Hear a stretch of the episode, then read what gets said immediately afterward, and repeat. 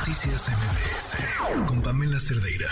El tema es Silicon Valley Bank que trae al, pues al mundo, primero Estados Unidos, por supuesto, el sector financiero, pero en realidad al mundo entero de cabeza y mordiéndose las uñas. Le agradezco muchísimo a Daniela Diff, eh, periodista para mm, Latinoamérica para Rest of the World. ¿Cómo estás, Daniela? Muy buenas noches. Hola Pamela, ¿cómo estás? Muy bien, ¿y tú? Bien, qué gusto poder platicar contigo. Eh, a ver, con eh, ahora sí que palitos y este nivel plastilina uno, explícanos qué pasó. Claro que sí, haré, haré lo posible porque sí está, este, medio está, complejo. está complicado porque tiene muchas aristas, ¿no? Exactamente, pero bueno, básicamente lo que hay que entender es que eh, aun cuando sea o haya sido un banco no tan conocido en Estados Unidos eh, a nivel como los grandes bancos, era el, el, banco número 16 más grande de todo el país, fundado en 1983. Y la razón por la cual eh, eh, no era tan conocido es porque su, su enfoque específico era startups, estas pequeñas eh, empresas de base tecnológica principalmente, y sus inversionistas, eh, aquellos eh, venture capitalists o inversionistas de riesgo. Entonces, desde mediados, eh, principios de los 80, se dedicaba a financiar y a guardar el dinero de este tipo de pues de, pequeñas empresas que eh, lo hacían muy particular porque nosotros bien sabemos en México que las pequeñas empresas usualmente enfrentan complicaciones para abrir una cuenta de banco y este banco eh, pues conocía como conocía el riesgo y estaba como muy dedicada a ellas. Entonces, bueno, em, eh, digamos que era un banco que a todas luces funcionaba bien, aunque algunos inversionistas o algunos expertos desde hace pues un par de meses empezaron a notar algunas cuestiones medio extrañas en sus números. Y el jueves pasado fue, la verdad, una debacle que poca gente vio venir, pero resulta que el banco hizo una muy mala comunicación de una decisión de inversión que realizó hace pues un par de días, en el cual eh, pues dijo básicamente invertimos en unos bonos de gobierno que habíamos adquirido cuando las tasas estaban muy bajas.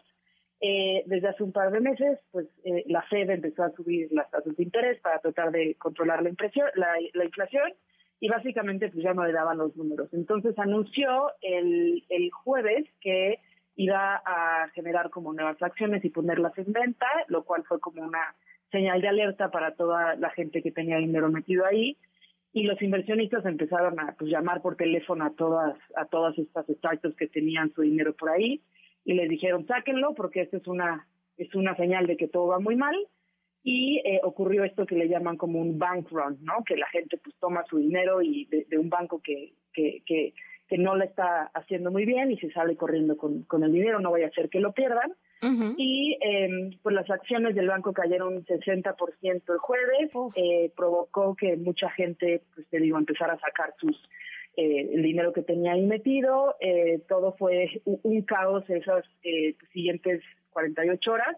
Y el viernes en la tarde, eh, el, el una institución de, gobierno llamada el Federal Deposit Insurance Corporation, que es parte de, pues, toda, esta maquinaria de, organismos de gobierno que protegen a todos los pues, la gente que tiene una cuenta de banco, decide tomar control de Silicon Valley Bank y lo obliga pues, a cerrar sus puertas. El problema, pues son dos principales que tienen una reacción a nivel mundial, es que esto, eh, algo similar había pasado en la crisis de 2008, cuando también muchos bancos pues tuvieron este problema hipotecario y tuvieron que cerrar y provocan lo que le llaman como un contagio bancario, ¿no? Que mucha gente, eh, muchos inversionistas empiezan a pues a tener miedo de que ocurra en otros bancos y, y, y, van a, a, a otros y, quieren sacar su dinero y provoca un colapso pues, del sistema financiero. Y el otro problema que fue muy particular para, eh, pues incluso llegó a a significar eh, pues un, fin de semana del terror para muchas startups en México y Latinoamérica, porque eh, pues muchas de estas empresas que están financiadas por inversionistas extranjeros, estadounidenses principalmente, les exigían tener una cuenta de banco en Silicon Valley Bank para poderles dar el dinero y pues se quedaron sin manera de sacar su, su dinero ahí, se quedó atorado el fin de semana. Eh, pudieron dar un, un, respiro de alivio ayer domingo porque la Fed, eh, pues la, esta eh, organismo que, que, regula todas las decisiones monetarias de Estados Unidos, pues decidió meter la mano y decir toda la gente que tenía su dinero guardado en Silicon Valley Bank eh, lo, va, lo va a poder obtener de vuelta. Eh, aquellos topados a 250 mil dólares lo van a poder recibir. Y pues bueno, están viendo que esto ocurra, pero sin embargo existe como todo esta, eh, pues es miedo, ¿no? E, entre los inversionistas de que le pueda contagiar a otros bancos. Oye, pero topados a 250 mil dólares, ¿qué porcentaje de sus clientes estaban en esos niveles? Pues una cosa problemática, justo, que bueno que lo mencionas, es que muchas de estas startups principalmente y los fondos de inversión que tenían su dinero ahí también, eh, pues algunos tenían todo su dinero ahí, ¿no? Tenían millones, millones de dólares que pues incluso son clave para cosas tan básicas como su nómina o su pago a proveedores. Entonces, eh, pues mínimo van a, recibir 250 mil, pero eh, algo también del miedo que ocurría antes del anuncio que dieron ayer es que el 90% de los eh, la gente que tenía su dinero ahí, los cuentavientes, ¿no? En Silicon Valley Bank, no tenía un seguro, que es el que protege el FDIC, entonces pues al parecer sí les van a, regresar su dinero, pero no todo, y pues muchos se quedan con las manos amarradas porque pues, tampoco es como que tuvieran su dinero en diferentes cuentas, ¿no? Así que tenían todos sus huevos en la misma canasta. Ahora, eh, a esto le siguió el, o sea, es la, o la pregunta que, que era con esto, con lo que terminabas, ¿no? La preocupación de que, de que esto contagie a, otros lugares y que contagie a otros bancos. ¿Cuáles son las perspectivas?